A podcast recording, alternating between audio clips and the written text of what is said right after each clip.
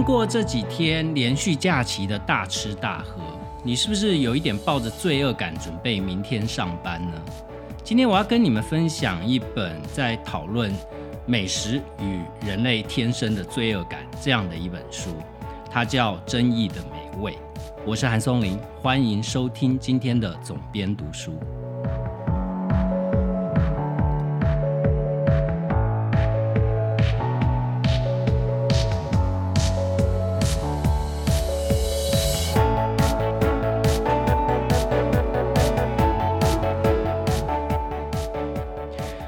讲的这一本《争议的美味》，它不是一位美食家所写的书哦。虽然它是介绍一种我们印象中就是认为它是高级美食，尤其是法国料理的代名词。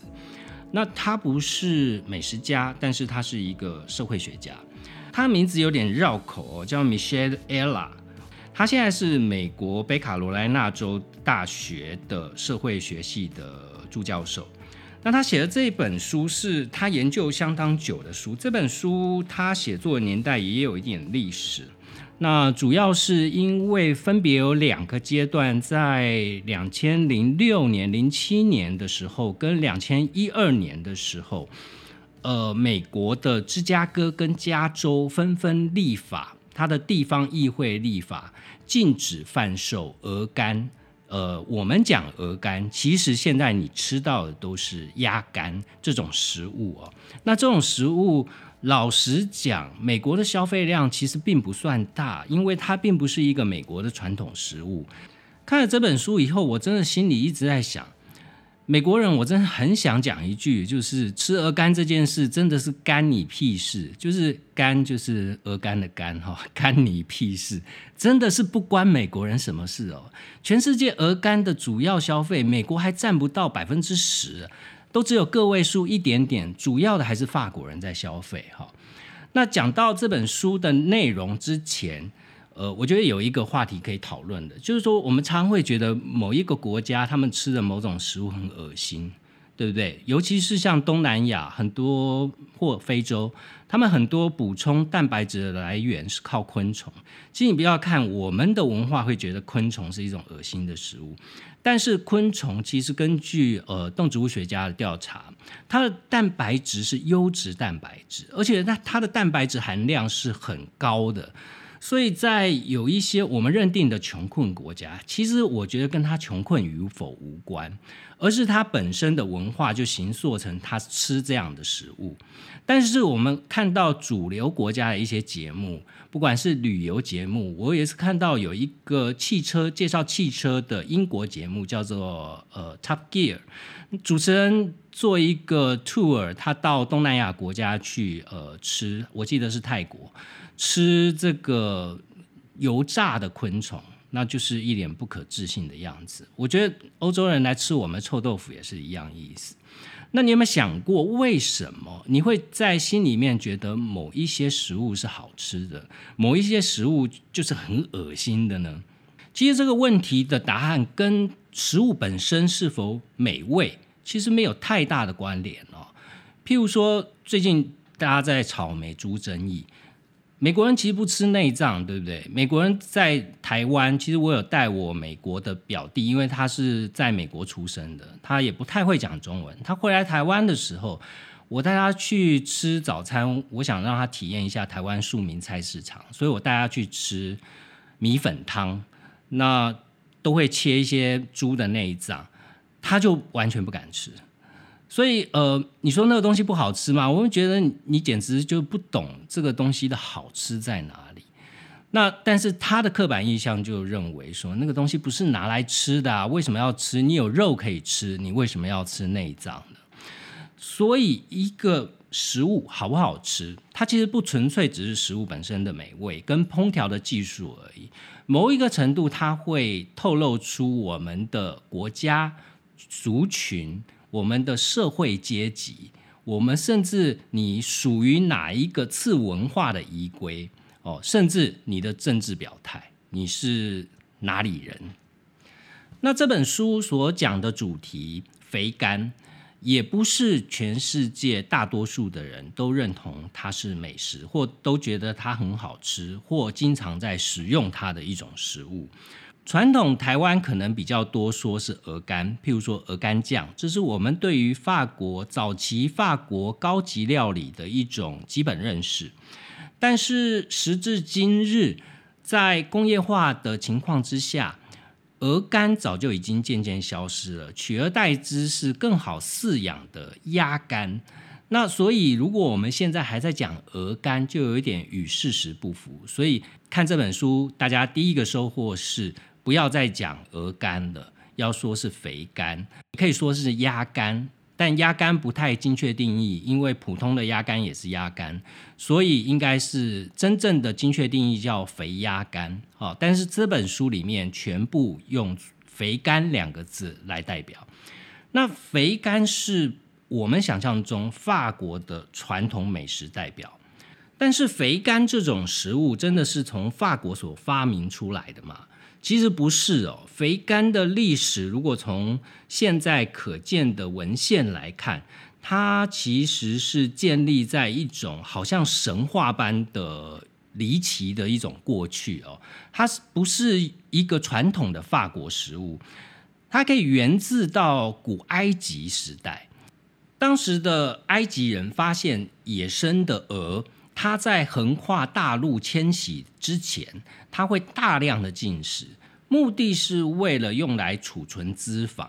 那这个脂肪储存到哪里呢？就是储存到肝脏这个部位哦。所以当埃及人捕食这些迁徙中的鹅类的时候，他才发现误打误撞哈，这个鹅肝是一个很美味的食物，因为它富含脂肪，口感非常的浓稠丰腴。所以他们就开始学习着怎么样用后天人工的方式去制造出这样肥美的鹅肝。那这个是在出现在大量法国对外文宣解释肥肝的缘起，看起来多多少少有一点像商业包装。但实际上，这些在史料上面是看得到的，就是在埃及的第四跟第五王朝的坟墓里面，他有发现一些浮雕。那这些浮雕当然有很多现现存在巴黎的罗浮宫，他们这个浮雕就是描绘着奴隶，他用一根空心的芦苇，所以他用这个芦苇杆强迫鹅来吃下谷物球。用这样人工的方式来取代原本鹅在准备迁徙过冬的时候会自然进食这样的习性，埃及的王室他们就可以经常性的吃到这样肥美的鹅肝了。埃及人发现肥肝的历史，这当然是西元前的事情了。到西元前四百年左右，这个肥肝被呈给斯巴达国王当做献礼。然后之后，罗马皇帝尼禄，大家都知道尼禄暴君，他也曾在宴席里面摆出这道菜。就连知名的诗人荷马，他也在《奥德赛》里面提过，有二十只鹅在主角的庭院里面正在增肥的这样的一个故事情节。至于鹅肝这样的食物是什么时候传到法国去的呢？根据一些烹饪史的研究学家，他们的调查应该有两种可能。第一个可能是以前古罗马人占领现在的法国西南部叫高卢的地区，是那个时候传进来的。另外一个是犹太人在埃及被当作奴隶的时候，学会了怎么去喂鹅增肥这样的一种技巧，他就带着这种技术。辗转迁移到欧洲的每一个地方，但是非常离奇的是，从古罗马人带到高卢，这个是在法兰西帝国建立之前的历史了。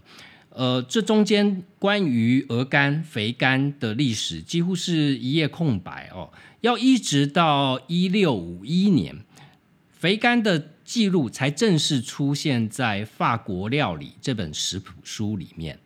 然后要到十八世纪的晚期，才真正在法国的地方美味上面看到鹅肝的身影了。它先是出现在史特拉斯堡这个地方附近的农妇用肥肝来创造出很多的料理。后来因为当地的总督非常喜欢这道菜。所以在法国大革命发生的九年前，他把肥肝酱这道菜带到凡尔赛宫，变成贵族餐桌上的料理。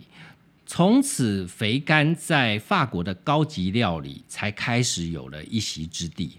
所以，我们现在讲到肥肝，都以为是一个历史悠久的美食，其实也不过就是这一两百年的事情。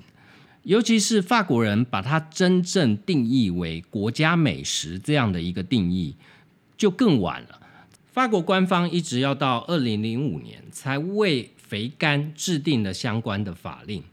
它是在二零零五年十月在法国的国会通过的，把肥肝列入了法国官方保护的文化与美食遗产的清单里面。那有了这一层保护。就等于是国家准许制造肥肝，那你会想，法国为什么需要为了一个食物而制定相关的法律来保护它的生产呢？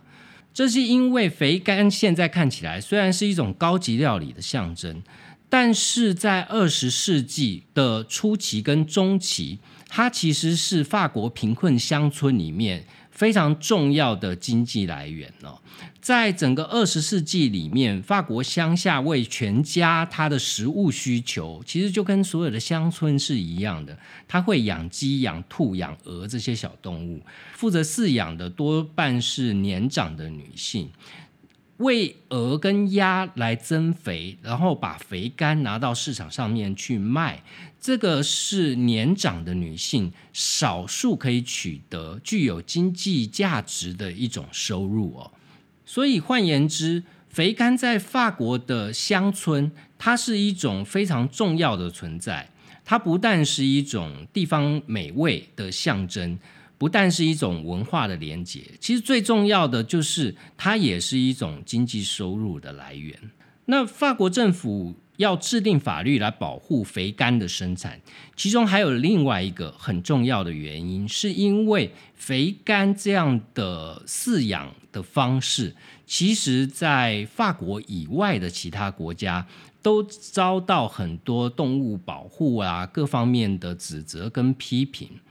尤其是在上个世纪的八零九零年代之后，全球化的浪潮，法国对于它自身的文化优势其实是非常在意的。它甚至制定了非常多的法律来保护它境内的，像是媒体啊、传播啊、影视娱乐，都有相关的法令在保护属于它自己的文化存续哦。那尤其法国美食现在几乎是全球的高级美食的一个代名词了，甚至有非常多国家虽然在不断的创新他们的料理文化。但现在新式的料理技法多多少少都融入了一些法式料理的手法在里面。譬如说，在我们台湾的米其林餐厅，在不是中餐的部分，可能就是以法式料理为基底，像是知名的肉啊或瑞泰这些米其林二星的餐厅，他们其实都是台魂法菜，也就是说，表面上它是用台湾的食材、台湾的味道。但它料理的手法还是法式料理的手法，所以立法保护就代表了多层意义。一个是实际上的保护，不管是地方或者是我们现在看到的肥肝产业，其实都是一种工业化的生产的状态了。它也代表了高达数十亿欧元的商业价值在里面。所以法国政府制定了这样的一个法律，来确保它境内的鹅肝生产不会受到。法律以外的外力因素而影响。那第二个原因，当然就是跟他的美食骄傲、跟他的国族骄傲整个结合在一起，形成一个强大国家文明的象征。所以，我们前面提到，一开始讲说，美国的芝加哥跟加州两地制定了禁止肥肝贩售这样的法律。这是因为在制造肥肝的过程里面，你需要强迫喂食，不管是鹅或鸭，要让它们在固定的时间增肥哦。那这个增肥的时间大概需要两周至四周不等的时间，看是用什么样的方式来喂养。在法国的肥肝广告里面，动不动就是用老奶奶这样的形象来做广告的诉求，其实就是源自于填鸭人这样的角色，大部分都是由家族里面的女性来担任。但是时至今日，肥肝跟所有其他的食品工业一样，也形成了一种制度化、流程化生产线的一种生产方式。在法国的生产总量里面，其中的百分之七十六，也就是将近八成，是由大公司所囊瓜的。在广告里面，或者是在我们想象中，法国西南部乡村养着肥肝的人家这样的故事，其实存在的不过一两成。关于人类在肥肝这件事情的技术上的精进。刚刚讲到古埃及人，他是看到迁徙中的鹅来激发出这样的灵感。那当然，早年的确是鹅肝哦，就是大部分的增肥的对象都是用鹅来增肥。在半个世纪以前，鹅还是占绝大多数，超过八成。但是到二零一零年，有百分之九十五到九十八的肥肝都不是从鹅。的身上来的，而是从鸭的身上来的。为什么会有这样的变化呢？不是鸭肝比鹅肝好吃，而是鸭比鹅好养哦。这里面存在的差异包含说，鹅它不会一整年都繁殖，但是鸭是可以一整年都繁殖的。然后呢，鹅的体型也比较大，所以它在饲养的期间，它需要更大的空间。那它也比鸭。的存活率更低。简单来讲，就是生产肥鸭肝比生产肥鹅肝的成本来的更低，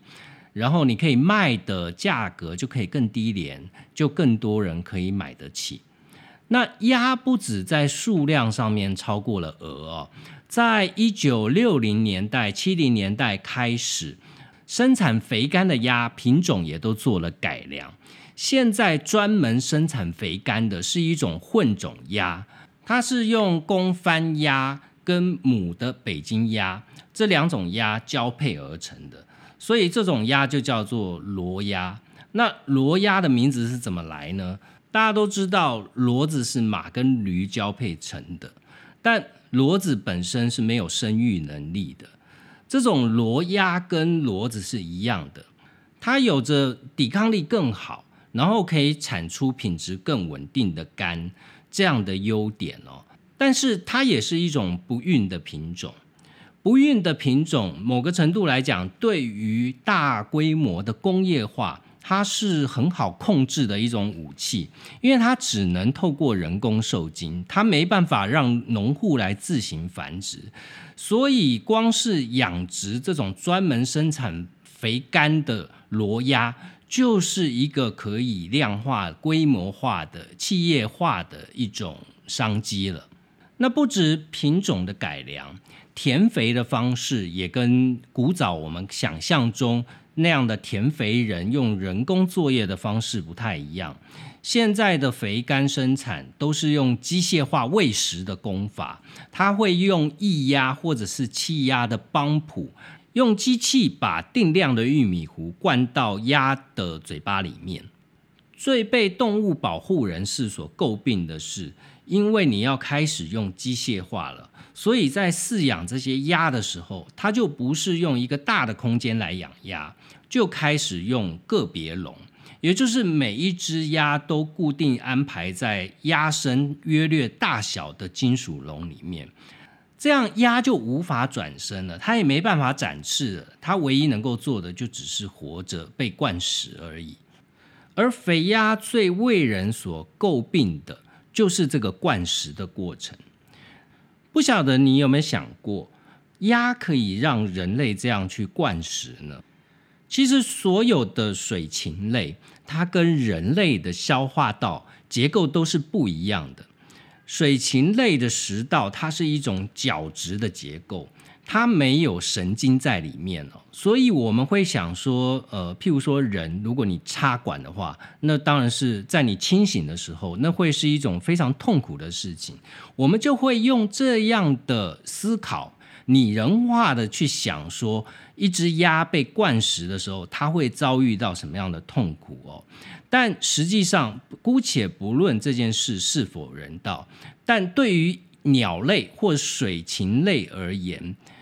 它的食道结构跟人类是不一样的，所以你用人类的想法去想鸟这件事，本身就是一个吊诡的或逻辑上不通的事情。鸟跟人不一样，鸟有分离的食物跟空气的通道，跟人不一样，人是同一个通道，所以它并不会灌食的时候空气同时进去，它会有一种呃。恶心的反射，这个在鸟类上是不存在的。第二个，刚刚提到说，鸟类水禽的食道是由角质构成，所以它们也平常就会把石头吞进去哦。石头扮演的角色就是协助它们进到沙囊里面，它可以磨碎食物，成为它们的消化系统中间的一环。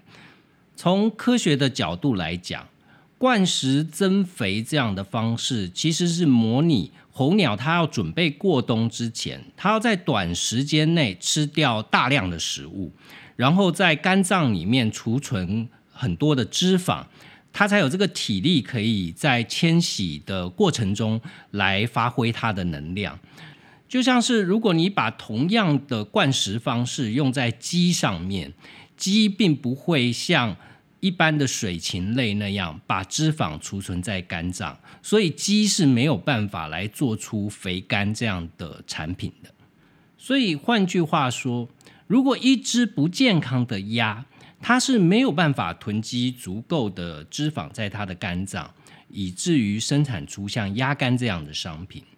譬如说，像法国有一个名厨，他曾经就分享过他童年的经验。他说，小的时候，妈妈会买全鹅或全鸭回来，那他们就在家里去宰杀。宰杀的过程里面会发现，十颗肝里面大概是只有两三颗是会到肥肝的程度，其他的两三颗就很差很差。那中间的当然就是不好不坏的肝，现在大概买回来八成以上都是非常好的肥肝，所以如果你从结果论来看，肥肝这件事是鸭子更健康的一种象征。这样的观念对于法国人是习以为常的，我们会觉得匪夷所思。你把一只动物抓来灌，怎么样？看起来它都是很痛苦的。就法国人的角度来讲，他觉得。其他文化对于肥肝这样的意识形态是不可思议的，像是在两千年的时候，欧洲禁止美国的牛肉含有荷尔蒙成分的美牛进口，当时世界贸易组织就出手惩罚欧洲，同时他还支持美国对欧洲的一些食品的制裁，在制裁的项目里面就包含了肥肝。而法国人也不甘示弱，其中有一位法国的农民叫做荷西波维，他领导法国最大的农民工会，叫农民联盟。那波维在一九九九年，他就把他的农用拖拉机直接开进麦当劳，以示抗议。这个行为在法国也让他声名大噪。这样的情节是不是让你感到很熟悉？没错。最近台湾的美猪争议，其实跟这个简直是如出一辙哦。食物这件事从来都是跟政治捆绑在一起的，没有例外。一方面，除了法国以外的其他欧盟国家，有许多甚至都是立法禁止生产肥肝这样的商品，像是德国或者是奥地利，还有一些北欧国家，其实都不认同生产肥肝这样的行为。法国身为欧盟的一份子，它并不能完全说服欧盟里面所有的成员国去认同肥肝这件事，所以他只好在自己国家里面去把肥肝拉到一个类似于国家认同层次的一场文化保卫战。现在你在法国，肥肝是一种节庆的象征。譬如说，在美国，他们要感恩节必必须要吃火鸡；在法国，如果你圣诞节没有吃肥肝，就不像过节。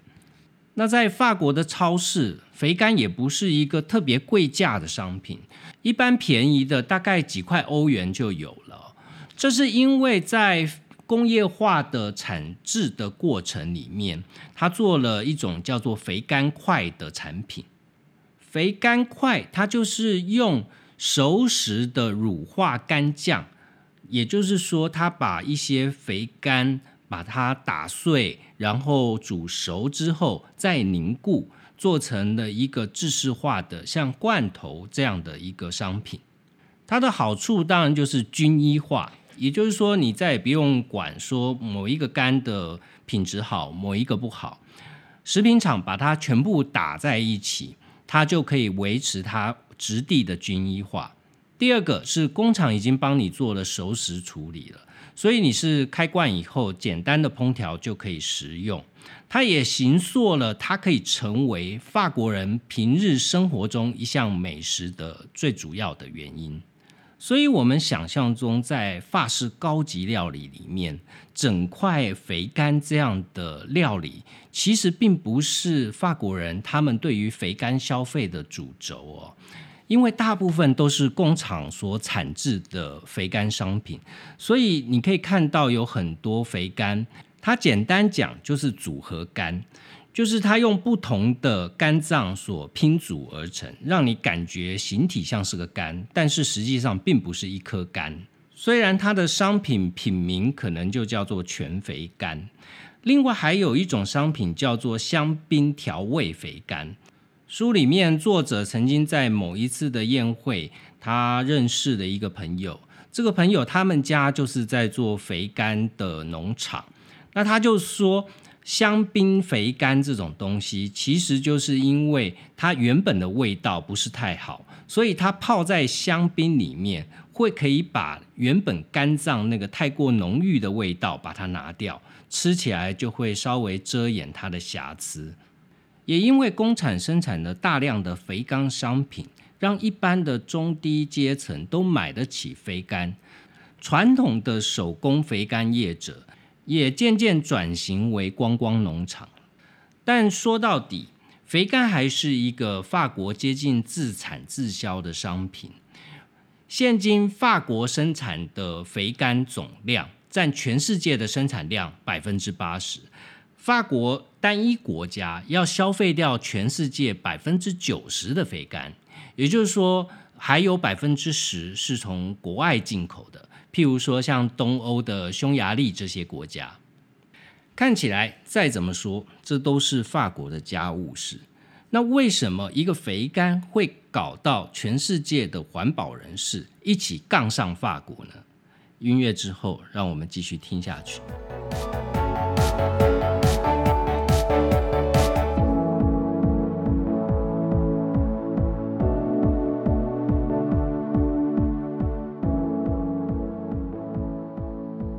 二零零六年的四月，美国的芝加哥市议会，它立法通过禁止贩售肥肝这项商品。之所以会有这样的结果，其实是因为一个厨师名厨，他接受了当地媒体的采访。那他本来在餐厅里面都会卖一些肥肝的料理，但是他说他曾经拜访过肥肝的农场。他看过以后觉得不太舒服，所以就把他餐厅里面的一些肥肝料理给取消了。经过媒体披露之后，人权跟动物保护组织他们就看到了可乘之机了，于是他们就开始在媒体上面刊登广告。他们买下了芝加哥论坛报跟芝加哥太阳报的广告版面，谴责肥肝是一种残酷的美食。更进一步，在全国性的媒体，像《纽约时报》刊登广告，联络全国知名的名厨，要求他们要禁止贩售肥甘的料理。这样的议题瞬间在美国的舆论圈就是如野火燎原般，一下子就烧起来了。但是大家会很好奇说，为什么是芝加哥？连美国的美食圈都认为这件事很吊诡，因为芝加哥在美国的美食圈，它一向不是以高级料理为名的一个城市。甚至芝加哥在二十世纪的早期是被美国人定义为一个屠夫之城的城市。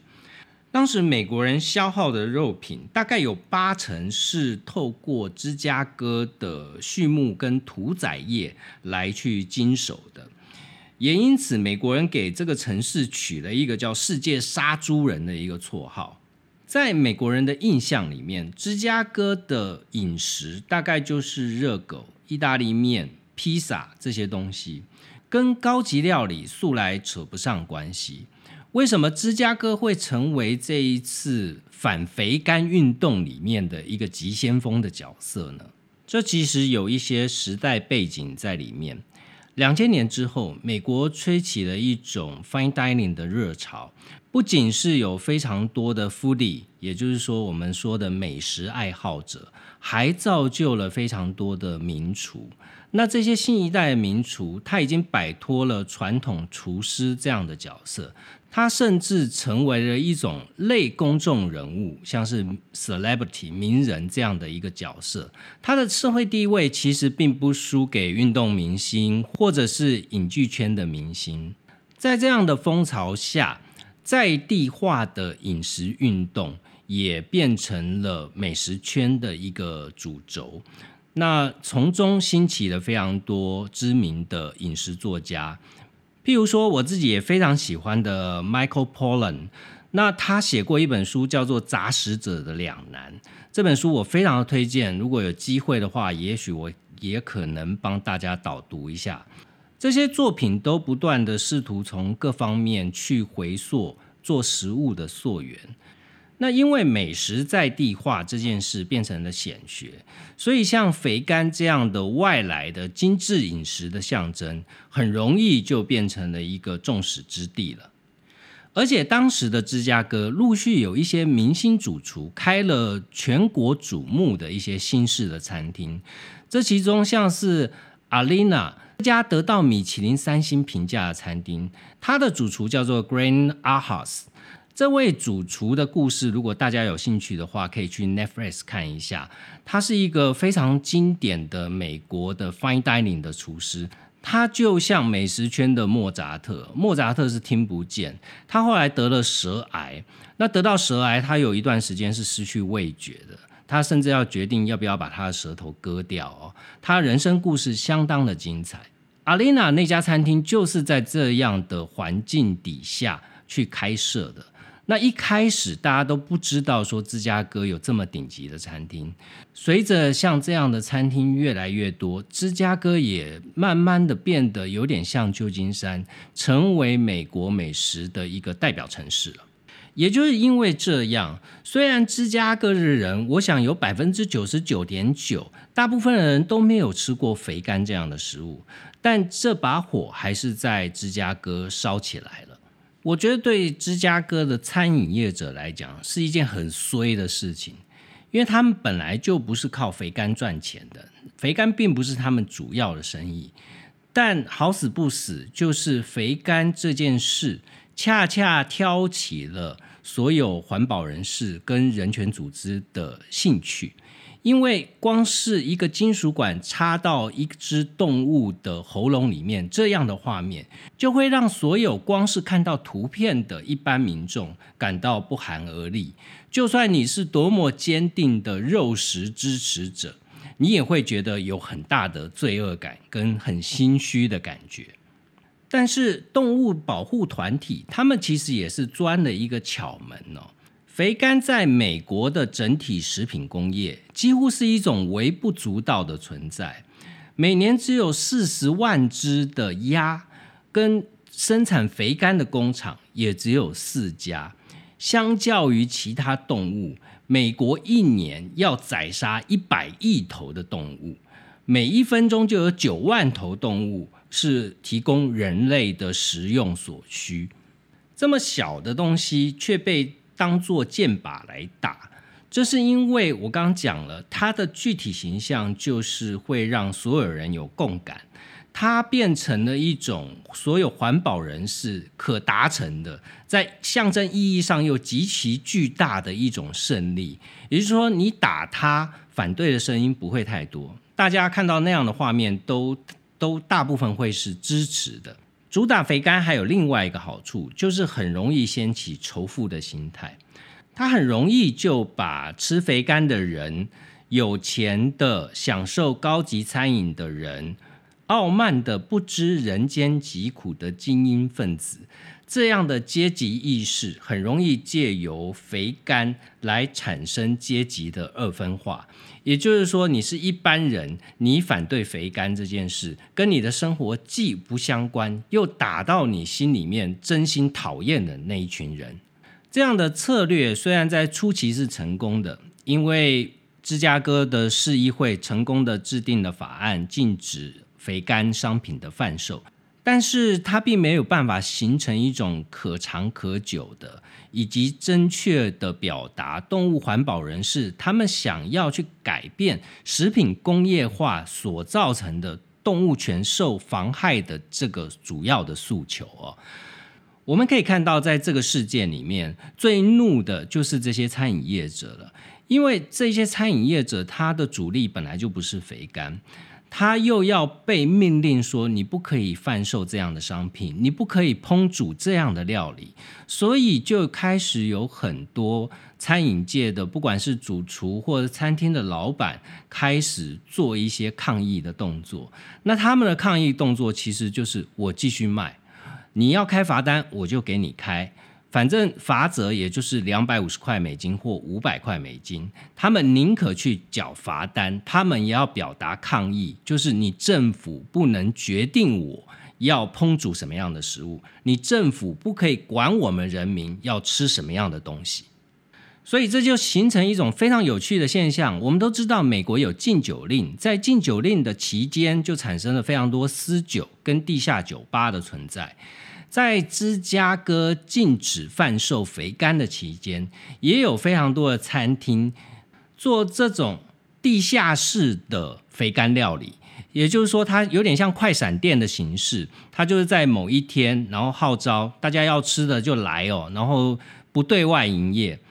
那也因为肥肝的争议，让原本都。不吃肥肝的芝加哥人，有些人看到新闻，他说：“哎，我这辈子都没吃过肥肝，我也来去试试看什么滋味好了。”结果因为这个禁令，反而肥肝料理的销售增加了两三成以上。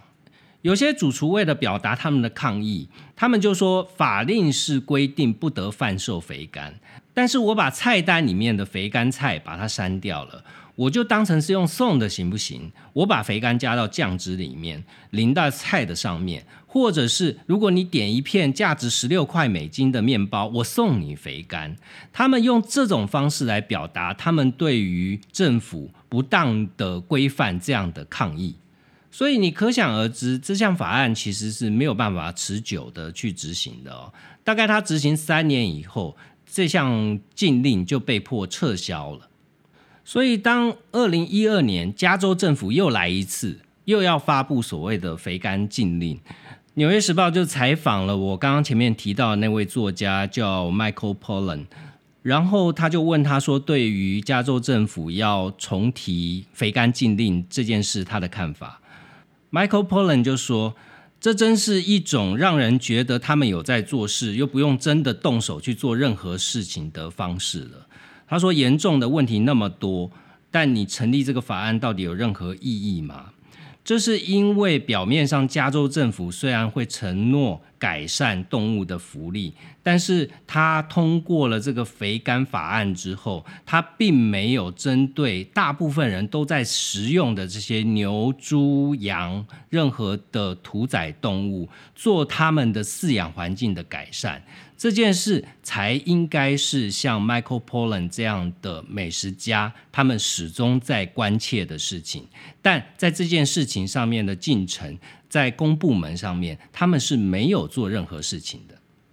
也就是说，这场肥肝闹剧其实就是动物保护组织或者是人权团体看准了肥肝就是一个软柿子，它很好打，你打它它也不敢还手，因为它远在法国，所以跟一般的美国人都没有关系。但这样的事情难道不是一种民粹吗？作者在书中的最后提到一个对比式的食物，叫做鱼翅。鱼翅是中国文化里面象征富贵与阶级的一种传统美食。它的制造方式也跟肥肝一样，具有很大的争议。但是我们可以看到，鱼翅的环保活动是成功的。因为即便中国政府都在二零一三年禁止所有国家的宴席使用鱼翅这项食材，作者分析，这是因为推动反对吃鱼翅的运动者，他们可以博得这样的公众支持，是因为他们把反对鱼翅这件事跟生物的濒临绝种、要维持生物的多样性以及维持海洋生态。用这种方式去取代跟对抗所谓的传统饮食文化。那我们对比肥肝跟鱼翅这两样传统的食物，最大的不同点还是在于说，肥肝是饲养的农场动物，它本身就是一种农产品，但是鱼翅不是。鱼翅所取自于的鲨鱼，它是一种野生动物，它也没办法用人为饲养的方式来单纯去取鱼翅，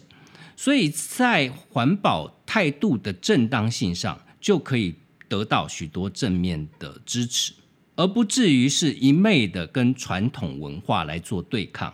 事实上，不只是肥肝，不只是鱼翅。在世界各地都存在的这样食物跟道德之间的冲突的问题，譬如说，呃，金鱼肉在加拿大、在斯堪纳维半岛，就是北欧，或在日本，甚至像在阿拉斯加，他们至今都仍然保留着吃金鱼肉的习惯。站在没有这样文化传统立场的国家，像我们，我们就会觉得这是一种野蛮的行为。但是，之于他们，就是一种文化的保留。所以，我觉得在看待这样的议题的时候，当然，我们作为一般人，我们看到动物被虐待，心里面都会产生呃不舍或疼惜这样的情绪。但是，当你要指责一个异文化，就是非你所身处的文化的时候，你必须要去思考，说它不是只是动物虐不虐待这件事这么单纯而已，包含的还有人类选择食物的权利，动物不受疼痛跟煎熬生活的权利，政府保护公民跟市场的权利。听到这里，也许你会问：那到底什么是对的？到底是吃肥肝不吃肥肝，哪一样才是对的？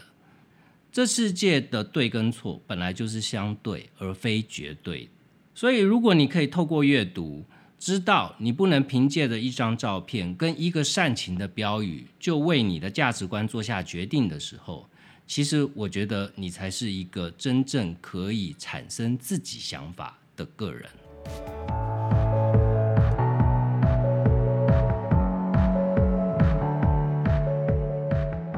希望你喜欢今天的节目，然后顺带一提，我并不是肥肝的爱好者，呃，纯粹是对于这项食物产生了好奇，所以在书店就顺手拿了这本书，看了一下，里面部分的内容的确是非常引起我的兴趣。但我不得不说，这本书它是一本很硬的书哦，它主要的解释并不在我刚刚讲的肥肝的历史、肥肝的过程，更多的是在讲像这样争议的美食。它在整个世界的政治学或者是文化的存续里面扮演一个什么样的角色？所以，你如果是美食的爱好者，你又对这方面的议题有兴趣的话，欢迎你把它买回家，呃，试着看一看。请帮我留下五星评价，有任何问题都欢迎留言或到我的粉丝专业韩松林的编辑手记上面私讯给我。我们下次见。